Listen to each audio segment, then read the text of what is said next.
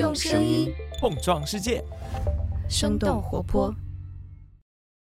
Hello，大家好，我是丁教，欢迎收听全新一集《What's Next 科技早知道》。大家好，我是科技早知道的节目监制刘灿。首先跟大家分享一个好消息，本周在二零二一年的年末，大家终于可以听到我们为二零二一年制作的声音时光胶囊了。希望这枚胶囊能够帮助你为今年画下一个圆满的句号。同时，我们也想为大家推荐 Diane 与 Carter 在本周的 Newsletter 上的一个分享，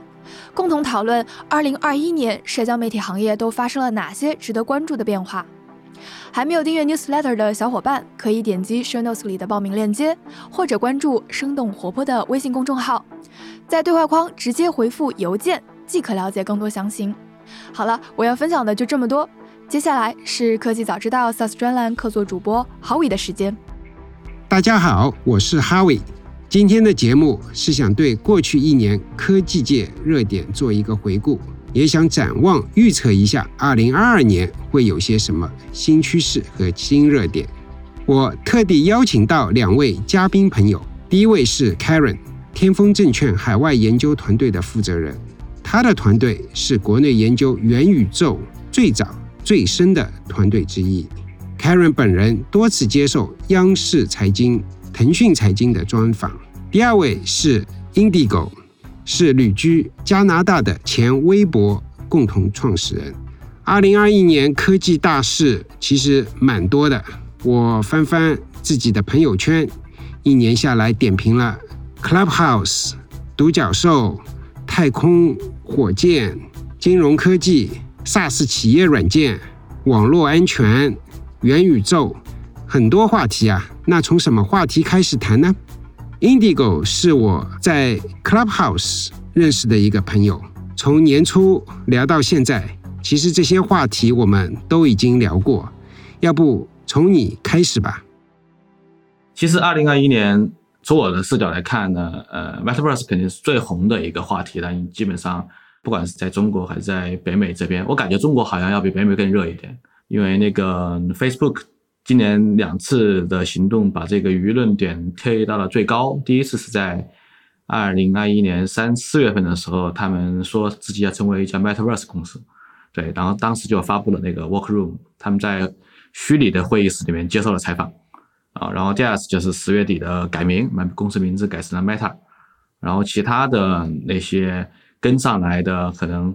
包括这个 Metaverse 里面的硬件啊、网络啊，还有和 Metaverse 结合最紧的 Cryptos，对吧？因为大家都认为 Cryptos 是 Metaverse 的金融底层，所以说这两个概念就在年底就逐渐合一了。但是我感觉在北美，Cryptos Web3 会更加火一点，要比 Metaverse。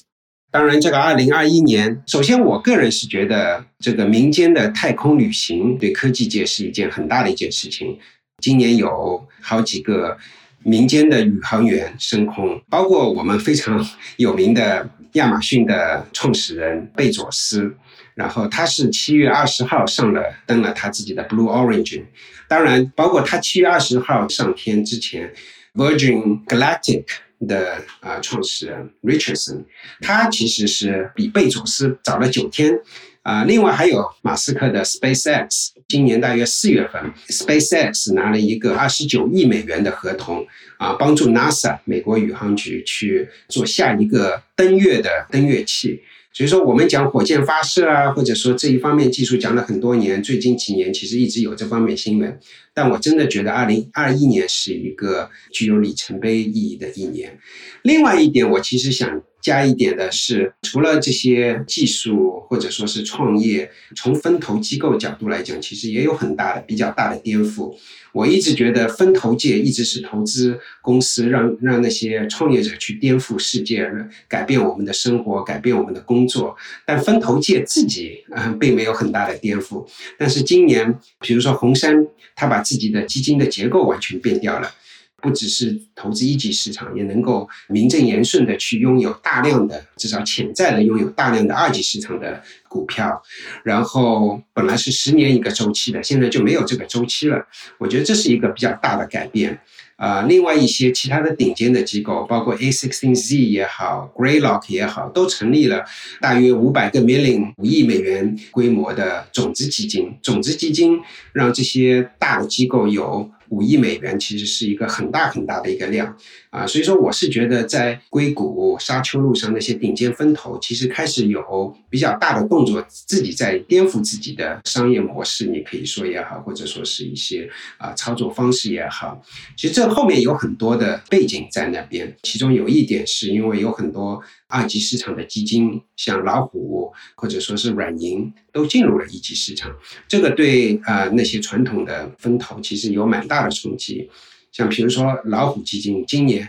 几乎每天都有一个以上的投资案。啊，当然了，元宇宙是一个很大的一件事情，还有那个呃互联网三点零 Web three dot o 所以说，我是想让那个 Karen 来啊给我们讲一讲他看到的。呃，元宇宙跟 Web 三点零的情况，能不能先讲从最简单的大致的情况，再开始讲今年有些什么样的一个大的动作，可以吗？今年我们在开始关注 Metaverse 之前啊，其实，呃，因为我是从资本市场一直以来做研究的，所以。今年其实整个资本市场，包括港股以及美股的中概，嗯，其实市场调整都特别多。一方面的确也有国内的监管政策的一些影响，但是还有一个很核心的是，目前的移动互联网的红利已经逐步消失了，大家都在找的是互联网的下一个最大的科技的机会到底在哪儿。当然，我们今年从三月份以来就开始关注到了，包括讲元宇宙，或者是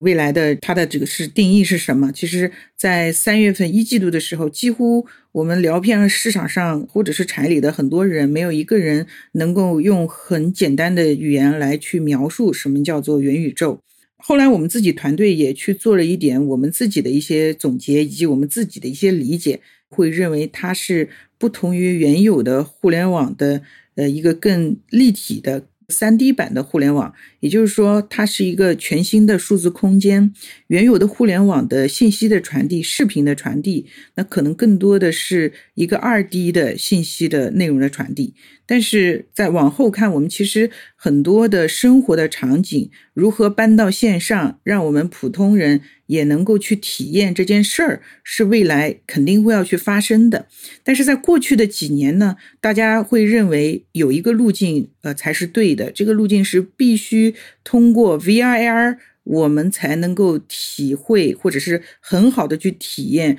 这样的一个沉浸感的数字空间。但是我们看到的是。呃，当然，像 Roblox，包括 Decentraland，它其实做的是，我先把这样的虚拟的场景搭建起来，模式跑通。有很多的用户喜欢让你们去感受这个元宇宙的雏形，所以今年，嗯，其实除了疫情加速以外，我们看到的是有一些公司其实把未来元宇宙的雏形通过模式平台搭建起来，让很多的人能够去先体验什么叫做一起开演唱会，呃，一起在元宇宙里面一起可以看电影。那么先跑通之后，我们再去看未来的整个的一个发展路径。所以今年的确是加速的一年。那我们在呃研究当中，我们其实国内会现在能看起来非常的火热啊，因为我现在在呃国内会发现，资本市场现在已经不仅限于讨论社交娱乐的元宇宙，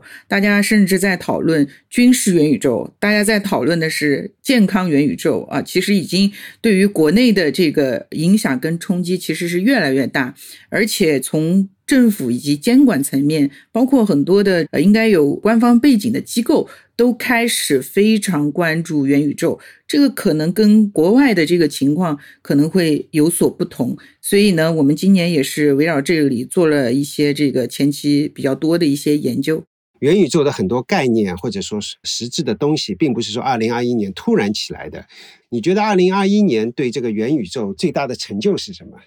最大的成就，第一个肯定是 Roblox 上市，它把 Metaverse 的这样的概念带给全行业，第二个的确是 Facebook 的改名，让我们看到就是有一个科技巨头，他非常有决心要去做 Metaverse 这件事情。虽然他在几年前就布局，呃，这个比如说收了 VR 的公司，但是呢，过去他做的所有的事情，他没有找到一个很好的词语去概括它。所以今年他找到了之后，呃，他也这个立刻改了名，这个让我们其实会认为这个是一个多米诺骨牌效应，呃，因为他的改名会带来了更广范围的。全球科技行业各行各业的关注，当然这个呃应该是回溯过来是由 Roblox 上市而引发的，然后 Facebook 又去在这个中间去做了一个更有决心的改名之后，带来的是全球市场的关注，这两个的确是非常有标志性的。然后那个 Jack 的那个 Square 也改名了，也是往那个方向在走，不一定是元宇宙元宇宙，但是至少也是在往那一个方向在走。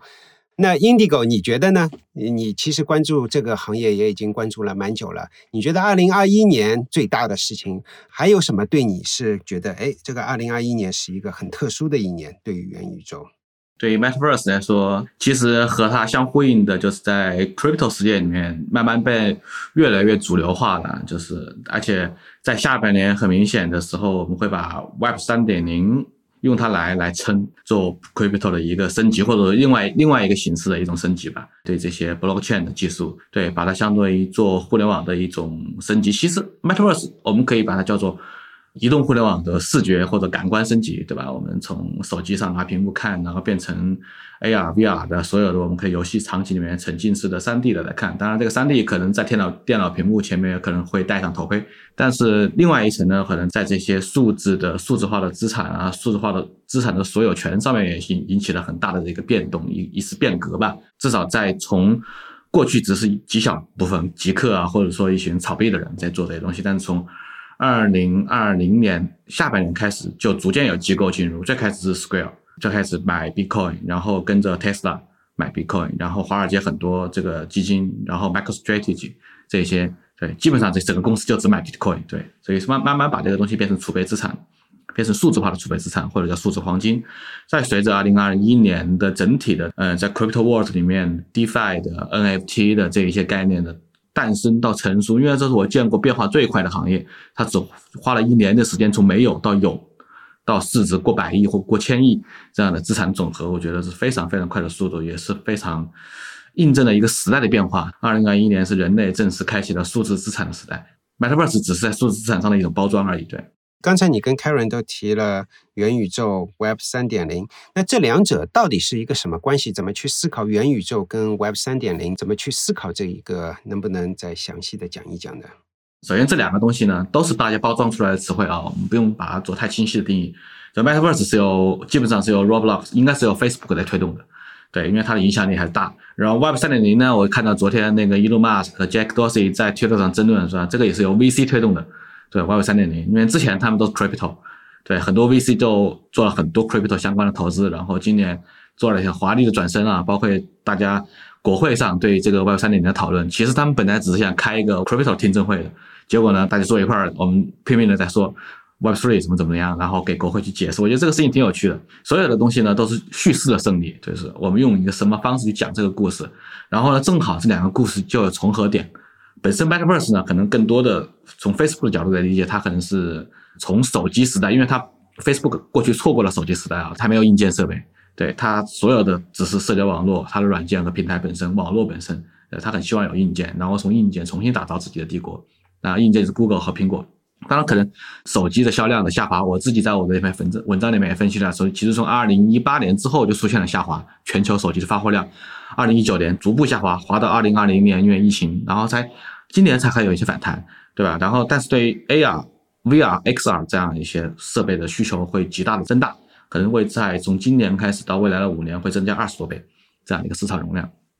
所以说，是一个新的空间，大家需要有新的这个机会进入。然后呢，对于这些 Metaverse 这个词来说呢，可以把它分成两三层来理解啊。就最核心的就是我要提供能够让你带进去的场景，这个场景可能是一个游戏，有可能是一个像 Facebook 这样的，它通过硬件。把 VR 的形式把它带到它的世界里面去。当然，现在刚刚说的游戏有 Roblox 啊，有 Fortnite，对吧？最近在 Crypto World 里面火的那种两款，一个叫 Sandbox，一个叫 Decentraland，对，这两个我也都玩过，对，但是土地太贵，就没买了。对，这两样东西呢，他们都在从不同的方向汇集到 Metaverse 同一个概念里面来，就是我们需要创造一个永续存在的、永久存在着虚拟空间，而且这个空间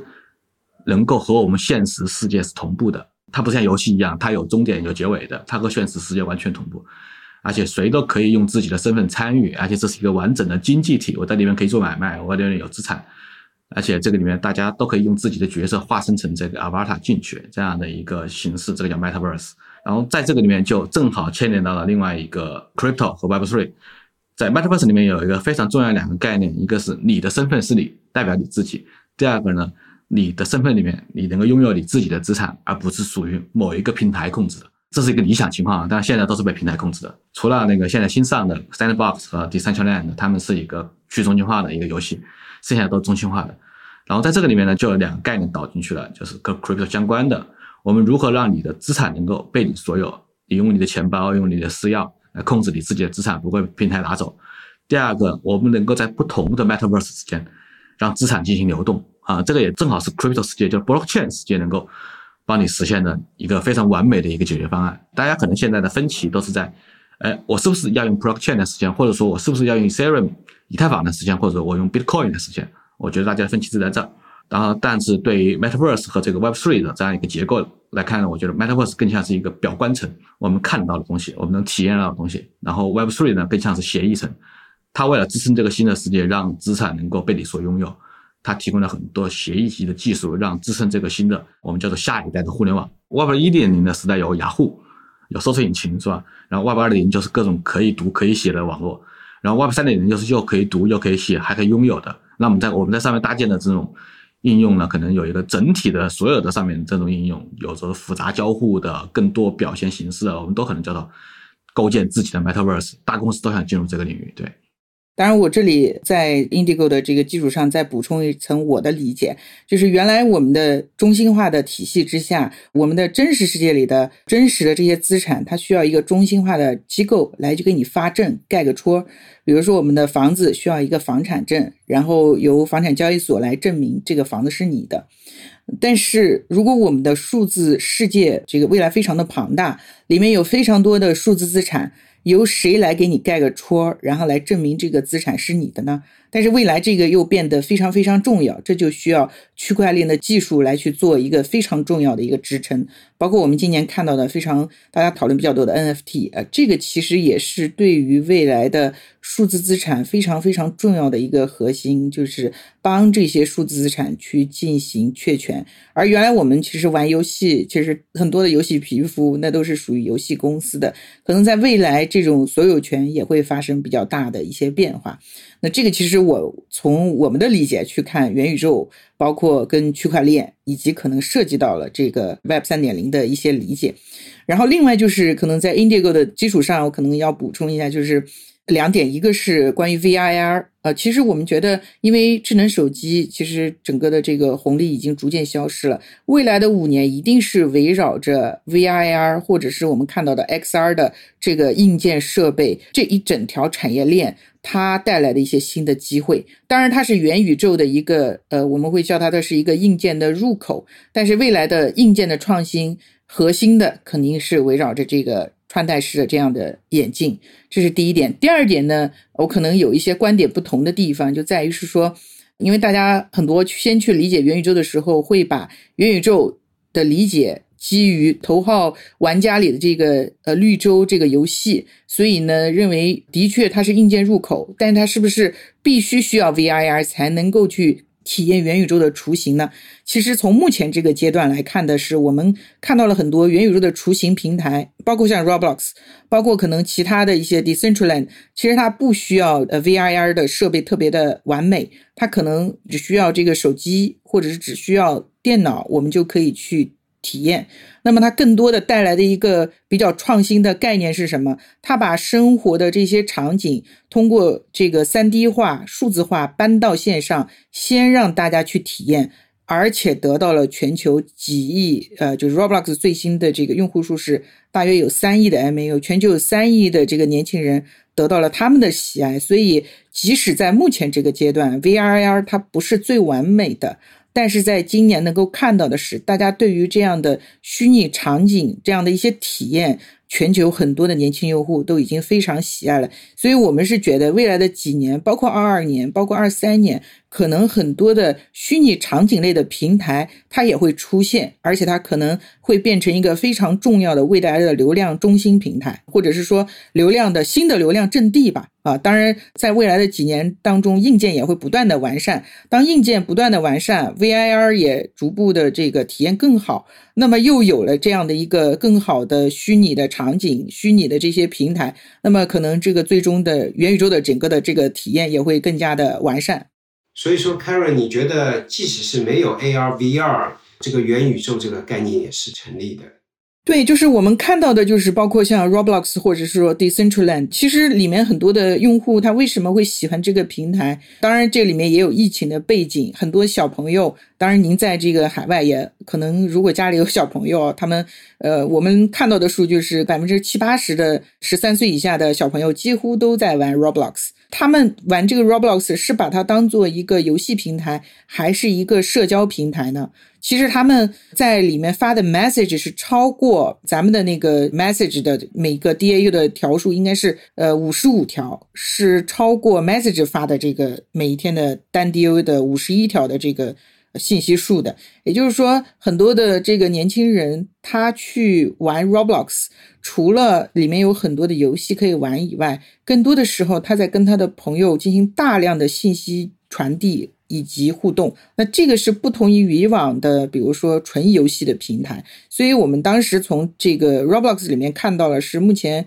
可能全球唯一一个把社交跟游戏结合的非常好的一个呃很有趣的一个平台，也看到了。这可能是未来下一代社交平台的发展的方向，而这个平台其实现在也不需要这个 VR 就可以去体验。当然了，它也准备它 VR 的版本也逐步上，已经上线了。未来的几年，如果 VR 的版本嗯可能体验更好，再加上它可能更有互动性的场景，然后呢可以去体验的话，那的确呃对于用户的这个体验也也会增强吧啊。但是从目前来看的话。不需要 VR 的设备，你也可以去体验所谓元宇宙的一些雏形。哎，我觉得 Karen 你说的这句话还是比较振奋我的人心的，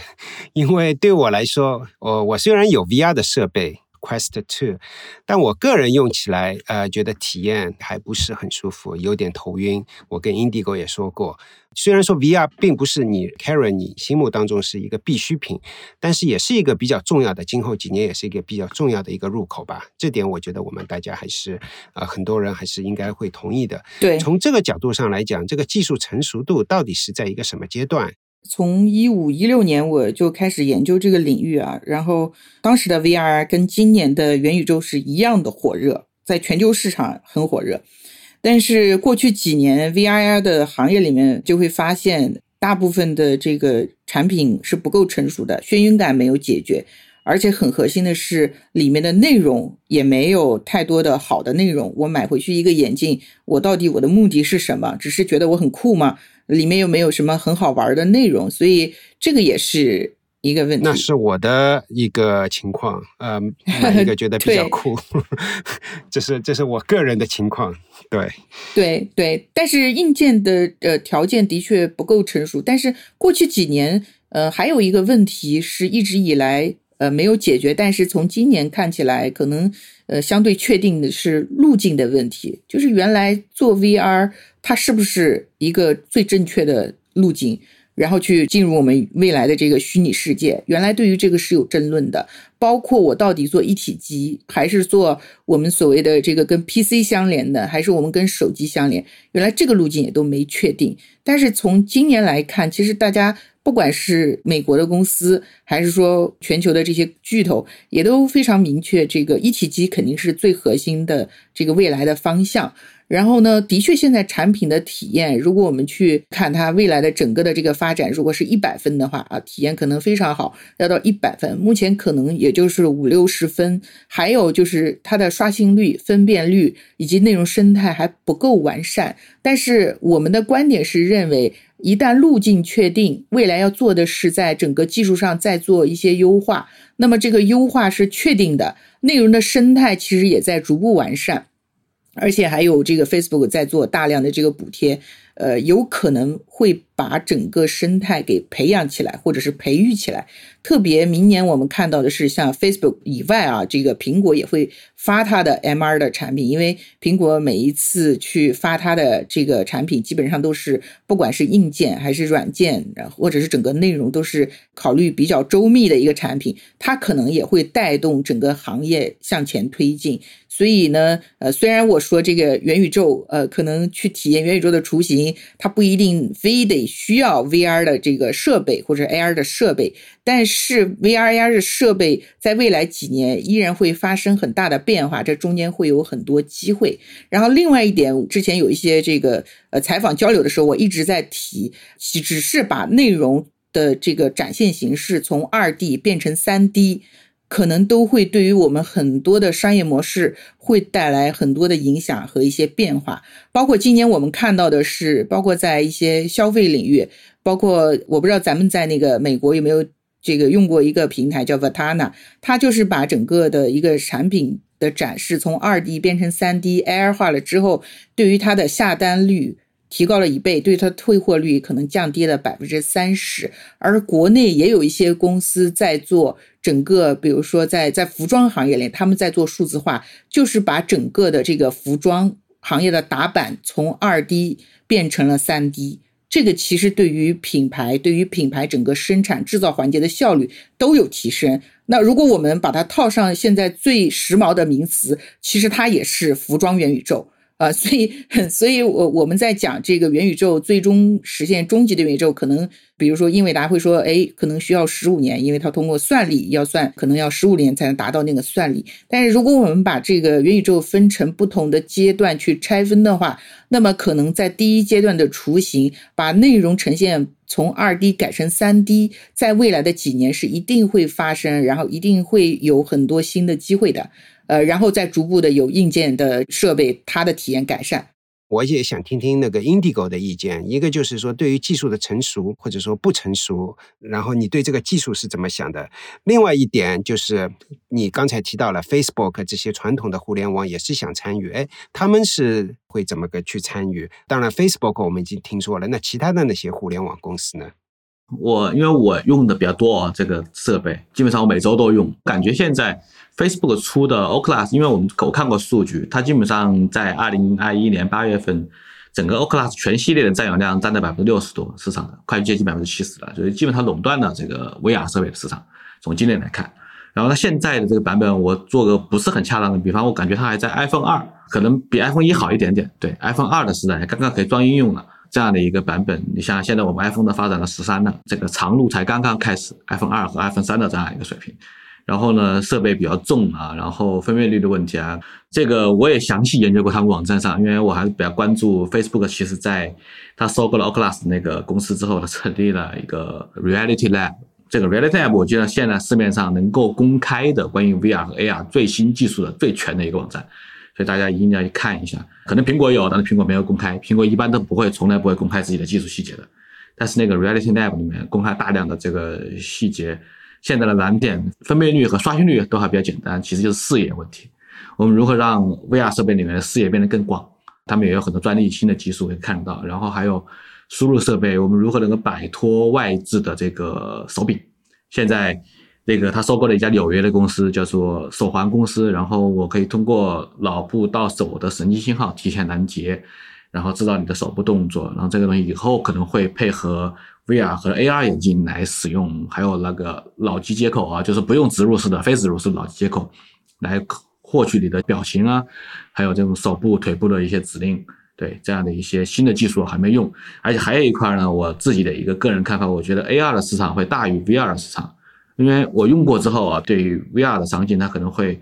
目前来看，嗯，游戏肯定是很棒的，游戏是它现在最主要的推动力，过去两年也是的，优秀的游戏会带动它的销量。然后第二个，我感觉它会在 work 就办公和教学上面会有很大的发展空间，就是 work room 是一种形式，我们可以在一块办公。然后另外一块在在教学上面，在 lesson 包括健身，现在 Facebook 收购了那个那个公司，那个叫我忘了名字了，健身应用做的特别好。然后另外一个呢，所有的 VR 应用我进到了，不管是办公 work 还是 education，或者说其他的这样的关于这种 fitness 的这样的一些这种场景里面，我们需要的是 social，需要社交。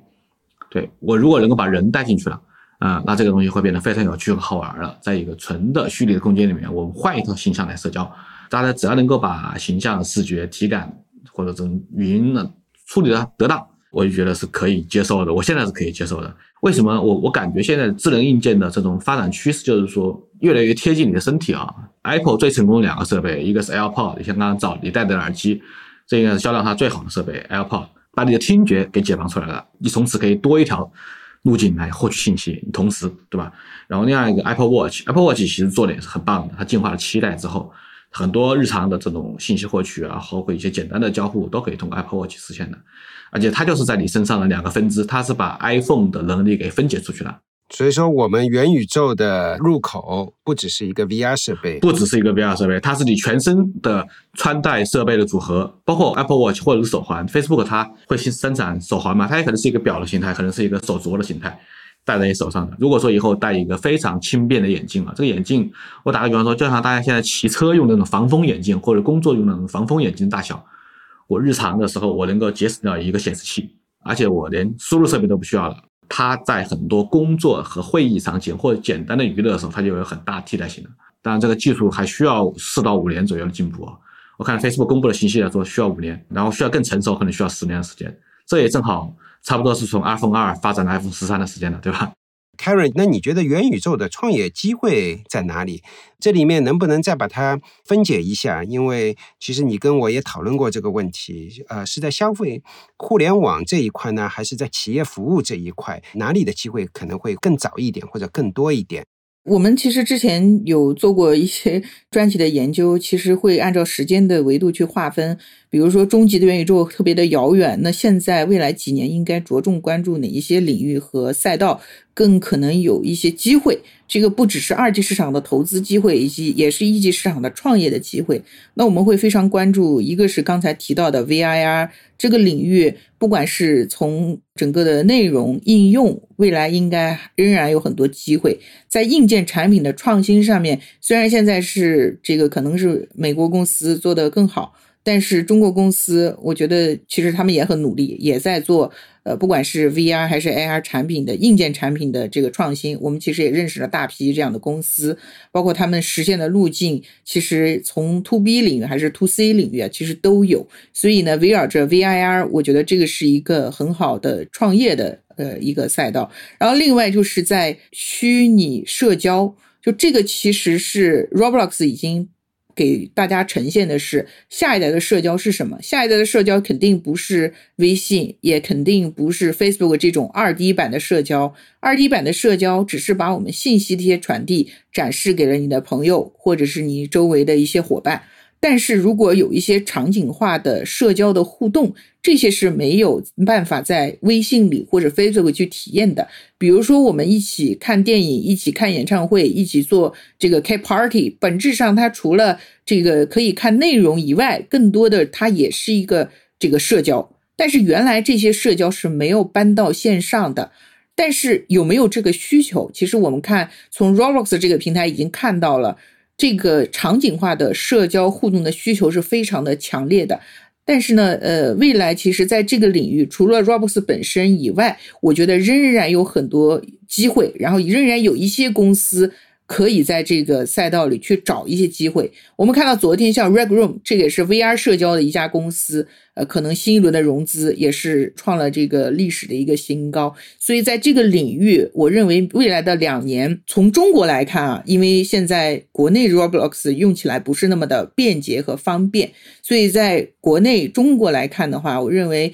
会有一家把 Roblox 这样的一个。比如说平台的模式做起来，然后呢，它有很强的虚拟社交的特性，它可能会成为一个新的流量平台。这个是呃，如果是创业的话，我觉得这是第二个方向。第三个方向就是我们会认为引擎和平台。引擎平台就是在这个元宇宙，如果它是一个三 D 的互联网，它是一个新的数字空间和数字世界，它一定需要的是。跟我们现实世界一样，现实世界可能是需要有一个地产商，他去搭建地基来去盖房子。那么在数字世界里，在这个元宇宙的新的数字空间里，谁来去搭建这个数字空间？那么它可能就会非常有价值。所以我们是觉得这个是引擎公司。然后，这种工具类的这些引擎公司，它应该会有它的机会，特别是在一些比如说垂直领域，虽然有通用的引擎公司，但是在一些垂直领域，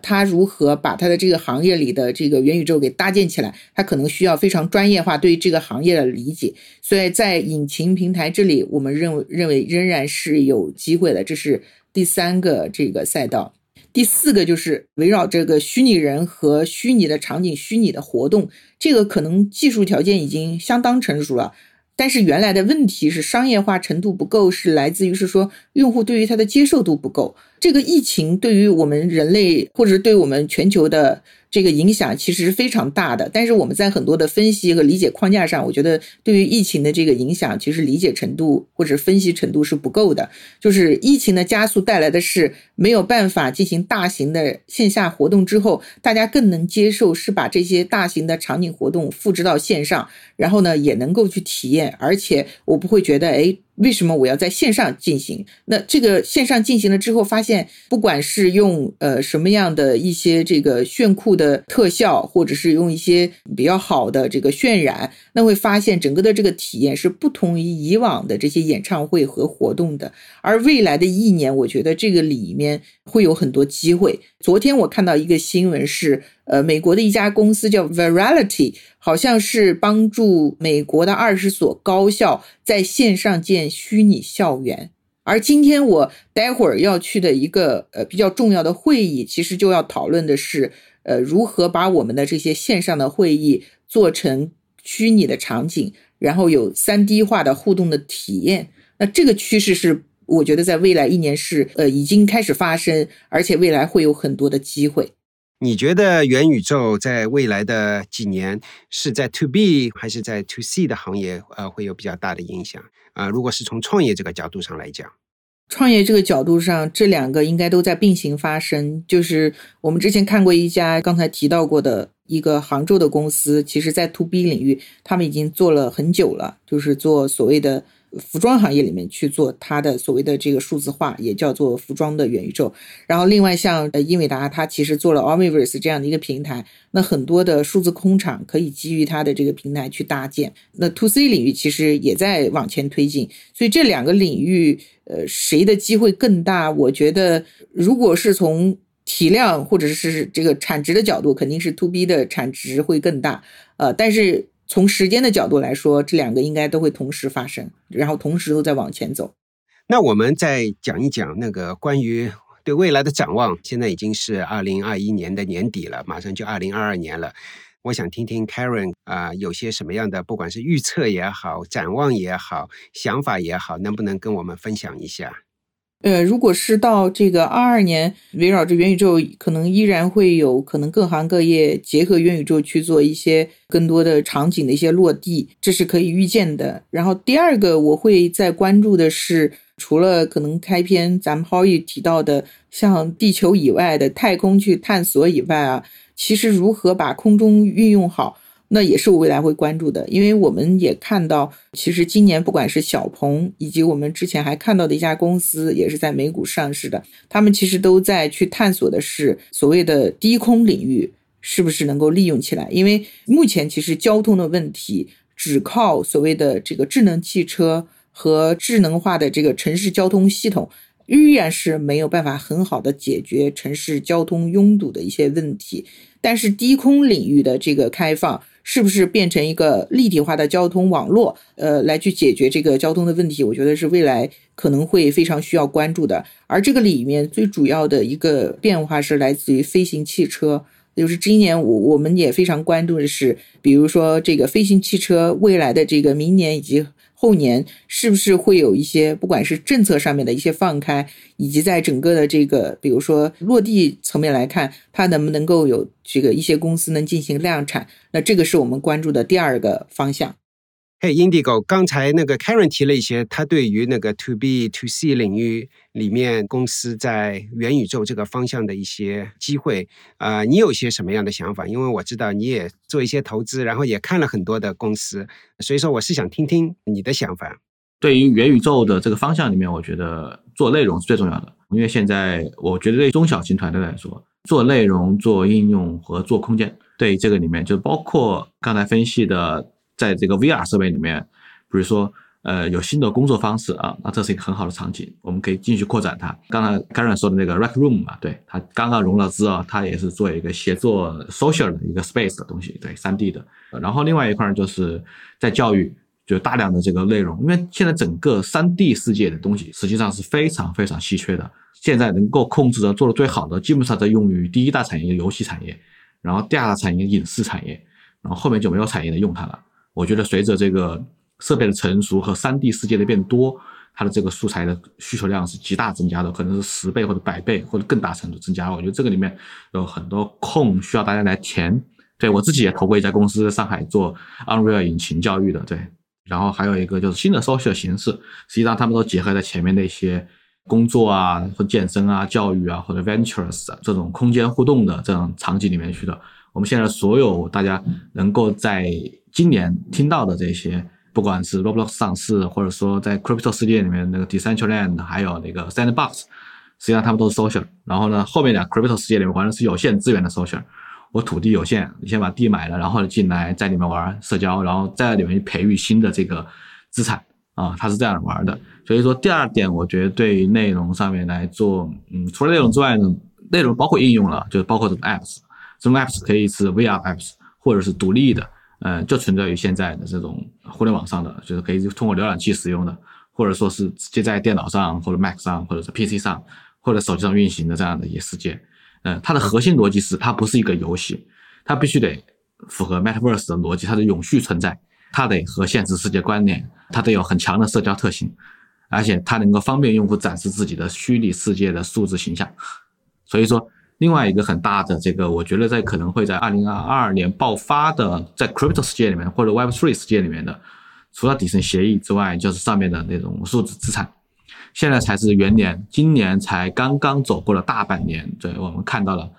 这个 Board Ape 是吧？诞生了大概七个月，然后后面还有很多很多新的项目，包括 Nike、Adidas 都进入到这个领域里面去了，做 NFT 的发行数字资产。因为我个人理解，因为我自己也会投资啊，我也会买这些东西，对我可能比较。买了一些头像，对，因为我感觉现在这些数字资产，它就是未来进入新的 Metaverse 空间的一个门票，或者说你提前把你自己的这个资源或者说是 Avatar 给先给占用了，然后呢，这个东西随着明年的这个发展，空间的变多和这个参与的厂商啊品牌啊变多，特别是潮牌和时尚品牌，他们都会在这里面去，不管他们自己建空间还是进到别人的空间，这个都是有可能的。比如说，现在我们可以去 Fortnite 里面去办演唱会嘛？我觉得明年可能还有其他的时装品牌可能在里面去办时装展呢，对吧？做一个数码的时装展，或者说做一些，而且有可能会和现有的这些成熟的空间会能够支持 NFT 的资产，这种 3D 的素材在里面去展示。现在 Nike 发行的那一套那个 Clone X 啊，那个头像，它就有可能会有多种的数字 3D 数码版的变种，会适应不同的平台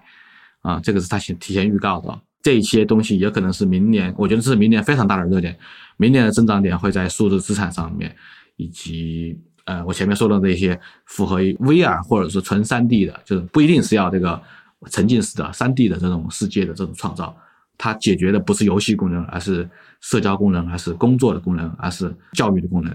我有一个朋友是问我，他可能是一个对元宇宙是多多少少持有怀疑态度吧，他就非常直截了当的问我，他说：“哎，这个元宇宙对于这个推动社会的进步和生产力的发展，到底有什么实质性的作用吧？”呃，那你觉得等到多数的人能够感受到元宇宙是给他带来社会的进步和生产力的发展，你觉得我们还有几年啊？我觉得还得要五到十年吧。现在还处于比较早期，进来的公司特别多。现在像草莽时期，各种呈现标准格式都不统一。当然，现在有两大游戏引擎解决了一部分问题啊，那 Unreal Engine 和 Unity 这两个确实起了很大作用。然后在工业领域里面的 Omniverse，刚才呃 Nvidia 的那个 Karen 介绍过了，他把很多格式给统一了，你可以通过 Omniverse 来搭建虚拟平台。对，随着这样的中间层的引擎平台越来越成熟，上面的格式才会越来越统一，我们才能够更有效率的生产啊，大家才能够更加方便的去做这些东西。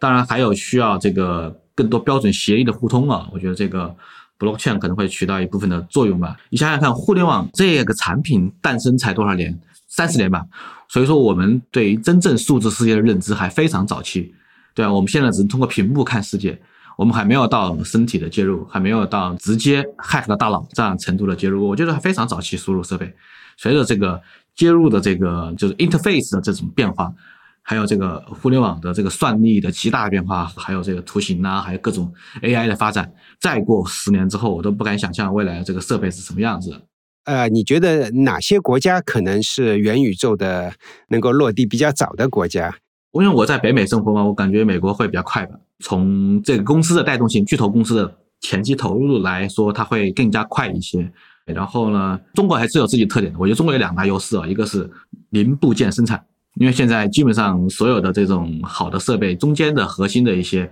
关于零部件啊、镜片啊、玻璃啊，或者说这种感光器械，其实还是中国生产，这个还是有很大潜力的。然后中国，我觉得中国在未来在内容生产上会有很大的优势。中其实中国在过去的移动互联网时代，其实他们在 content 的制作上面就有很大优势，我觉得在这个 Metaverse 里面，他们也会照样有优势。对，在生产这种 AI 和人工辅助的这种制作情况下，因为大量的我知道的、我了解的这一些像核心的游戏工作室，因为我在上海有个投资嘛，有个投资这样的一些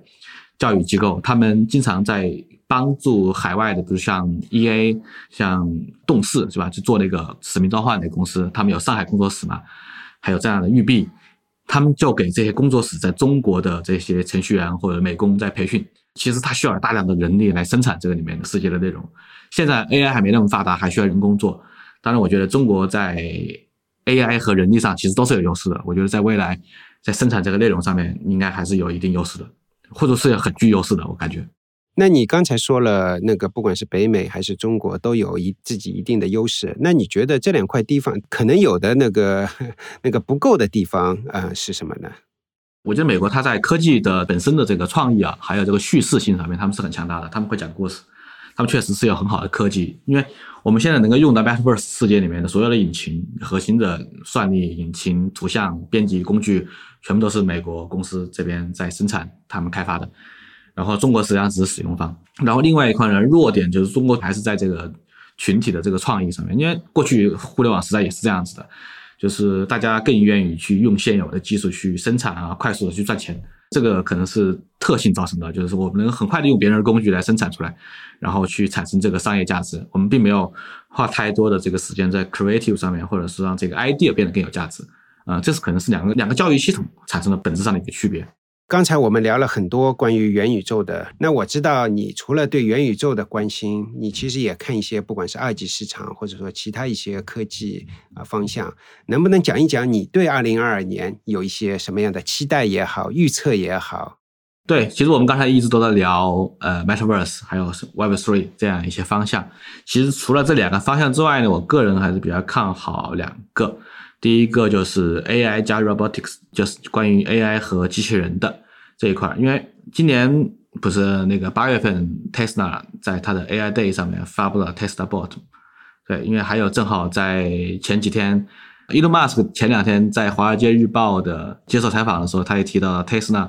是一家 AI 加机器人公司。对我是我是这样想的啊，他现在只是四个轮子的汽车嘛，接下来他会做两个轮子的机器人。这机器人可能会先用在工厂里面，然后会用在家庭里面，而且这个 bot 会在二零二二年底会出现原型机啊，但具体什么量产就不知道了。为什么会有这样的情况发生呢？因为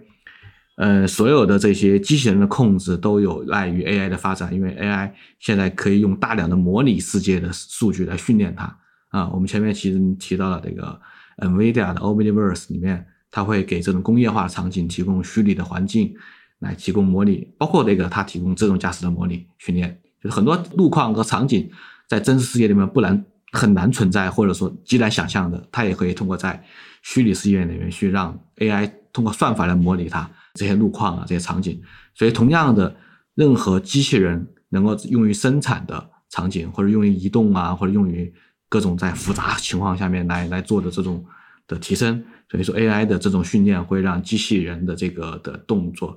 包括它机器人本身的这个行为的灵活性啊，和它的那个独立的思考性都会强化。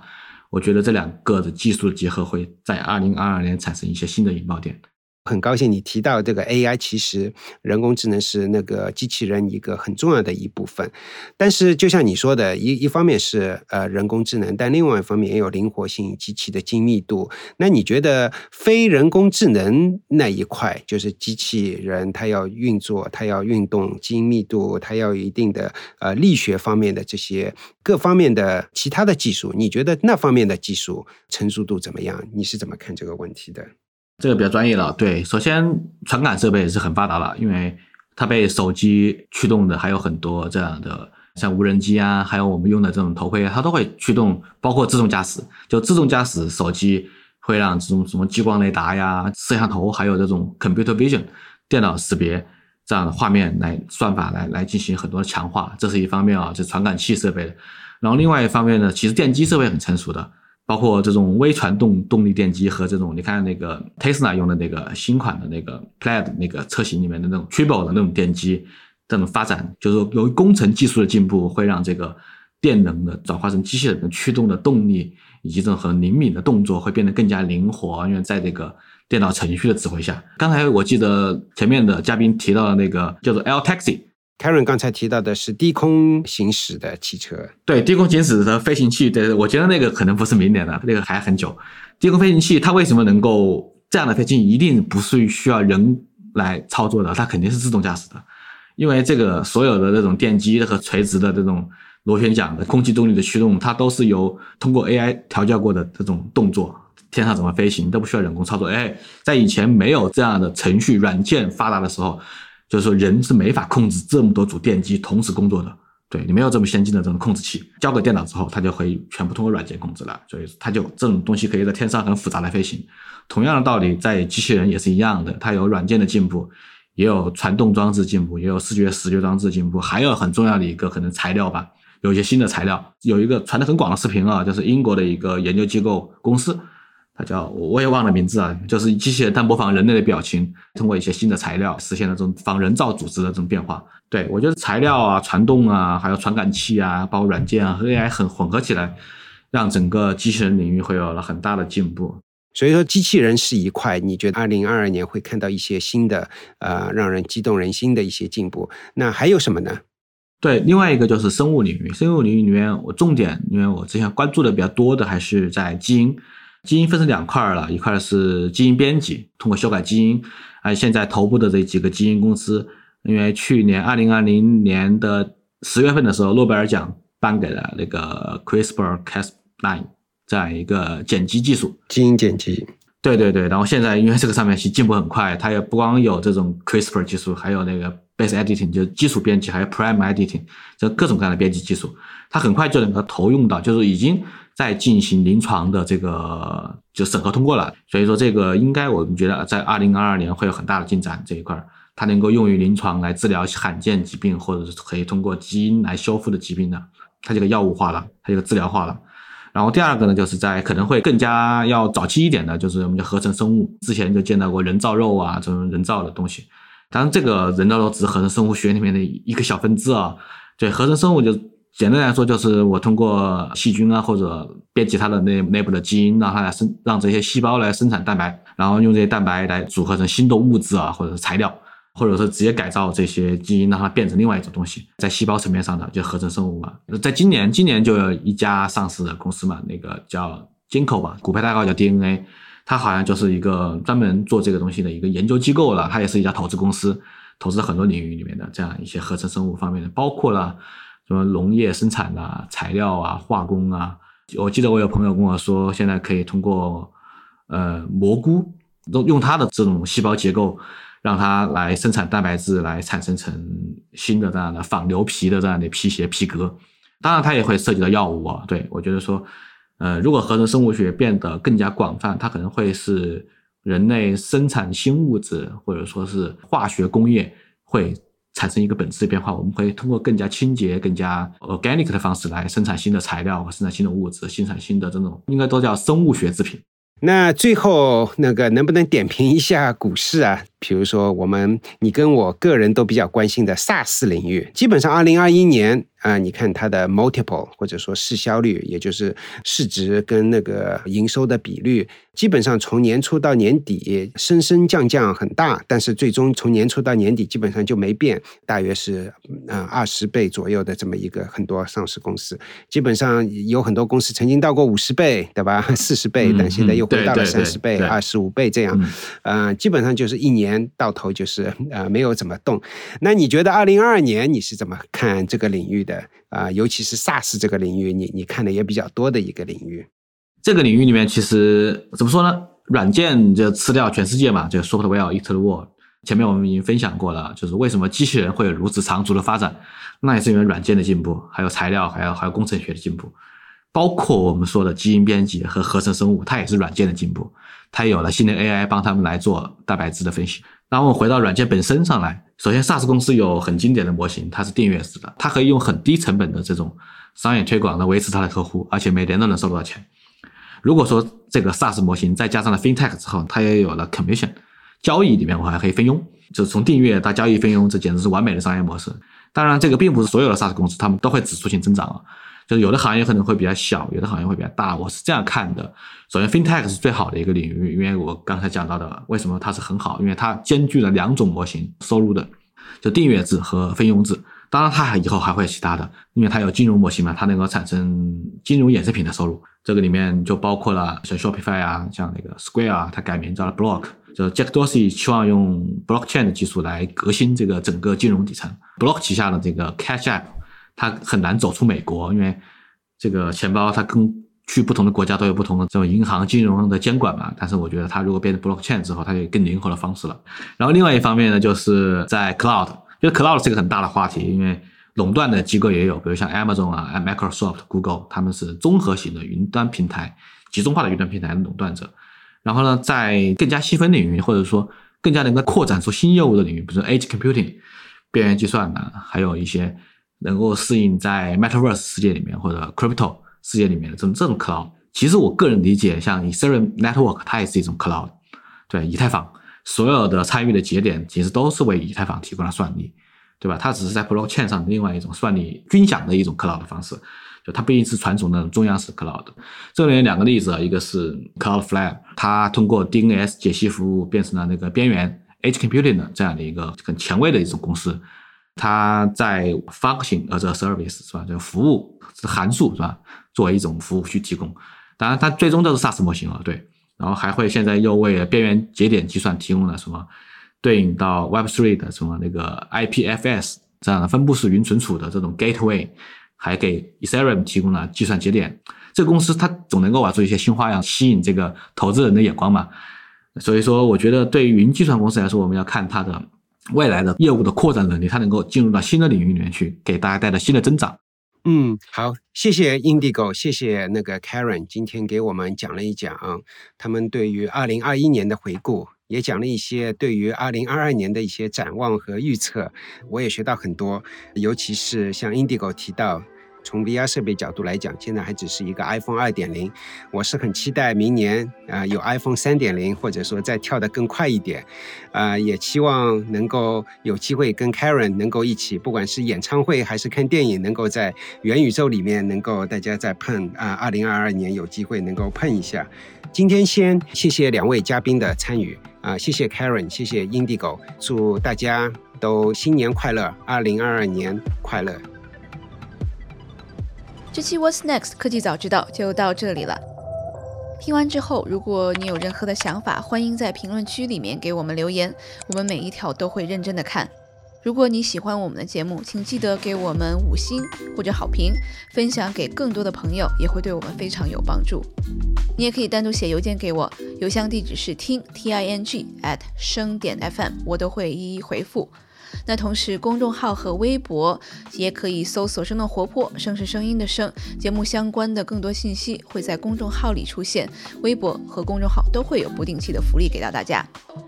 如果你想要跟我们更加紧密的讨论和分享，或者是想要认识和你一样有求知欲的新朋友，可以加入我们的微信群。进入听众群的方法是在公众号文章中扫码添加，或者是公众号后台回复“科技早知道”即可获取邀请码。期待你的加入，我们下期见。